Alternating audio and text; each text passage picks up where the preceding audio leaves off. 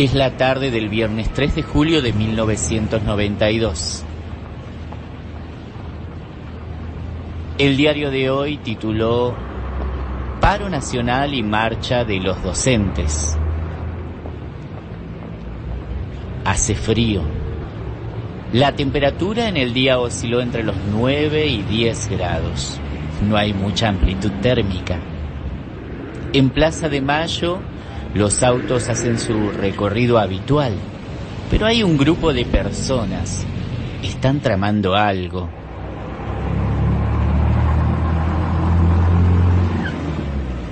La noche anterior se había invitado, se había invitado por televisión, en el programa Hora Clave de Mariano Grondona.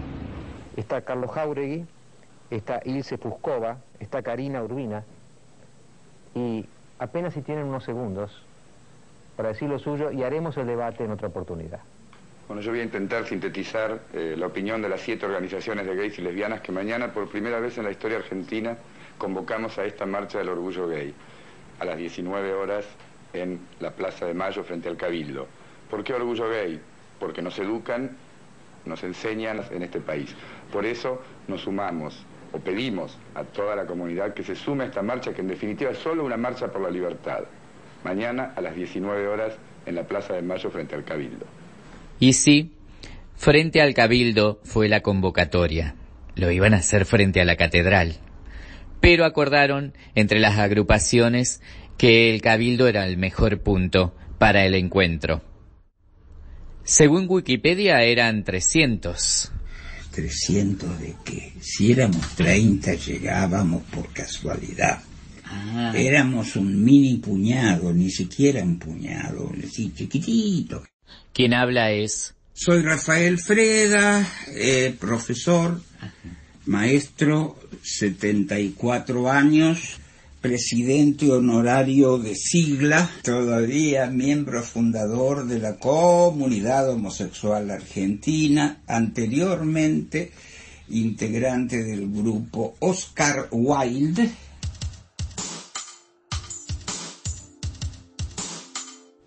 Bienvenidos.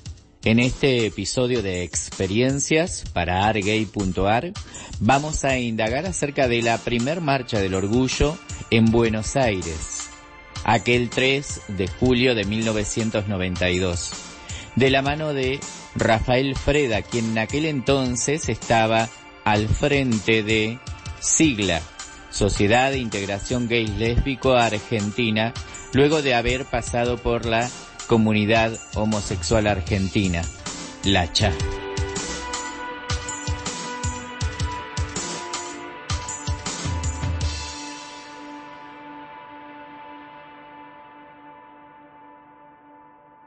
En la segunda ya hubo 300 personas. En Ah. la primera no sé si fuimos 30, ¿no?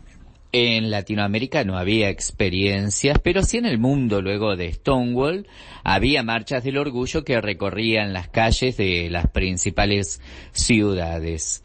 En Argentina, luego de que la CHA se dividiera, se produce un florecer de organizaciones. ¿Cómo se llega a la idea de hacer una marcha del orgullo? La idea la trajo Carlos. Ajá. Porque Carlos Carlos, Jáuregui, ¿no? Car- Jáuregui, y seguramente también César, porque Carlos había quedado muy impresionado con eh, la marcha del orgullo gay de París, Ah. que él había visto en París. Carlos Jauregui y César Sigluti formaban parte de Gays por los Derechos Civiles, organización que había sido formada en 1991 y en la que participaban también activistas como Alejandro Modarelli, Gustavo Pecoraro y Marcelo Ferreira. Entonces trajo la idea y rápidamente eh, se fueron uniendo los demás. Ahí estaba también Karina Urbina, eh, estaba ahí Transevi, entonces que eran ellos, estaba la gente de, de enfrente, porque Paraná tenía enfrente la gente de Jauregui y César. Yo ya no, había otros grupos, estaba la iglesia de la comunidad metropolitana, y sé que entre ellos, que se llamaban habían hecho máscaras, eh, nosotros fuimos sin máscaras porque más, más todavía. Yo lo que siempre creí es que los heterosexuales nos tenían que conocer, que si los heterosexuales no nos conocen, no nos pueden perder el desprecio, el menosprecio, el miedo, la hostilidad que sienten con nosotros. Más allá de la opinión de Rafael de exponerse, de visibilizarse ante la sociedad, la mayoría de los participantes de esta primer marcha del orgullo utilizó máscaras. Recordemos que estamos en 1992. Con lo cual fue un acierto de la organización planificar el uso de las mismas para tener mayor convocatoria. Nos encontramos con todas las máscaras que hacía Siliuti, eh, que eran todas muy artísticas, porque Siliuti tenía la idea de que nosotros los homosexuales tenemos más capacidad artística, idea que yo comparto con él.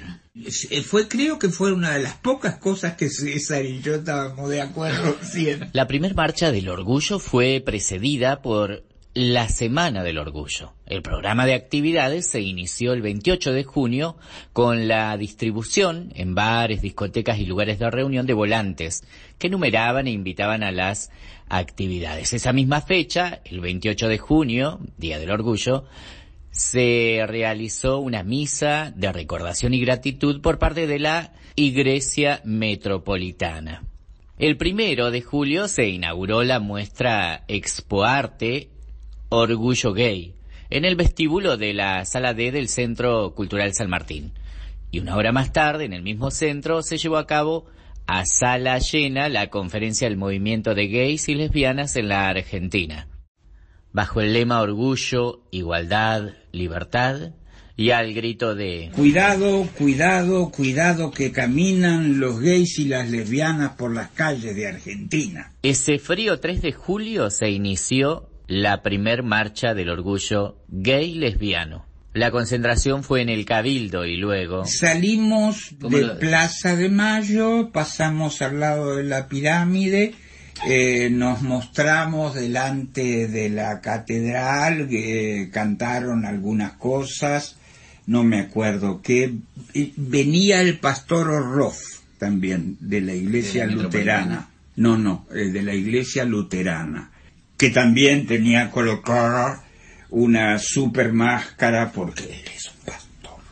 Y después seguimos caminando hasta que llegamos frente al Congreso y ahí se dijeron unas palabras, habló Carlos, que habló Ilse y nada más. Y así es como se desarrolló esta primer marcha del orgullo que comenzó a las...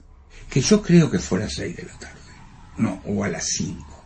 A las cinco para agarrar el cierre de los diarios. Para salir en los diarios, porque era importante la visibilización a través de los medios masivos de comunicación Visibilización que ya habían empezado a hacer pre-marcha del orgullo desde las distintas organizaciones, incluso desde Sigla, organización donde Rafael estaba de presidente.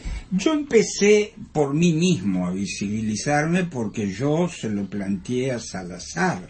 Salazar fue uno de los presidentes de Sigla anterior a Freda. Que fue el segundo que yo quería ir a las radios y yo iba a cualquier radio que me llamara, yo nunca me voy a olvidar eh, las radios de, que yo iba en, acá en provincia. Una vez llego eh, a una radio y una chica estaba haciendo la presentación eh, de los homosexuales, ¿no? El homosexual en su oscuridad macilento, con los ojos cavados hundidos, etcétera, etcétera, y me ve entrar a mí que yo vendía salud. En Cuestión es que el horario de finalización también ya estaba organizado para poder lograr una visibilidad mediática. terminó con los discursos, nos dimos un aplauso entre todos, este, nos felicitamos mutuamente y después salimos todos corriendo a ver cuándo salían los diarios, a ver qué decían. Y al día siguiente salieron, porque como ya estaban las gacetillas, que yo no sé quién las llevó. ¿Y entonces se logró o no se logró repercusión mediática, que es lo que quería la organización? Hubo repercusión, hubo repercusión. Carlos era mucho mejor que nosotros para avisar a los medios porque al principio avisar a los medios era algo que yo hacía con papelitos de mimeógrafo en la bicicleta pasándolo por debajo de las de, la puerta. de, la puerta de, de, los diarios. Así que no era muy bueno. Algunas veces algo llegaba igual. Pero Carlos era mucho mejor para para la difusión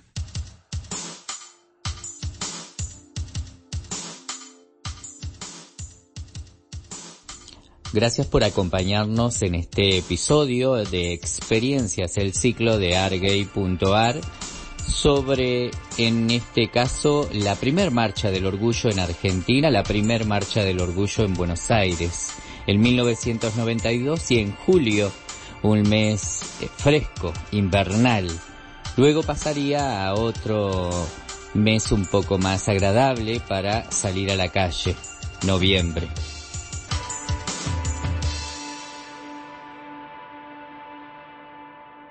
Pero el año que, que Jauregui murió, que no me acuerdo cuál era. Carlos Jauregui murió en 1996.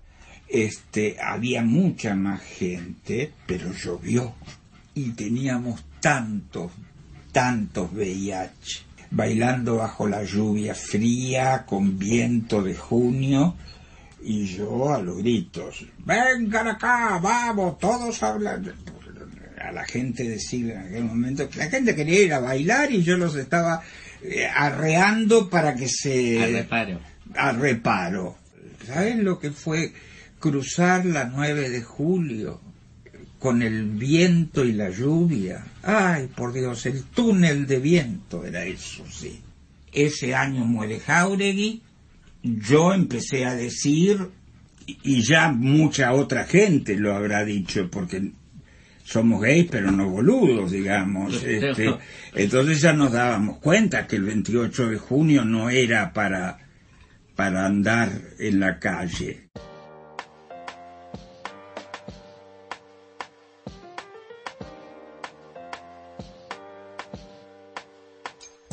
Hasta aquí llegamos en esta experiencia siguiendo la huella de aquel 3 de julio de 1992 cuando se realizó en Buenos Aires la primera marcha del orgullo gay y lesbiano de Argentina.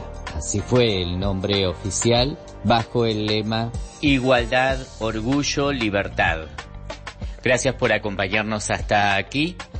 Los esperamos en el próximo episodio al respecto sobre la entrevista a Rafa. Tenemos más opiniones de Rafael, un histórico, eh, activista en Argentina, pero lo compartiremos en un especial, en una entrevista especial eh, a realizarse a futuro. Así que estén atentos.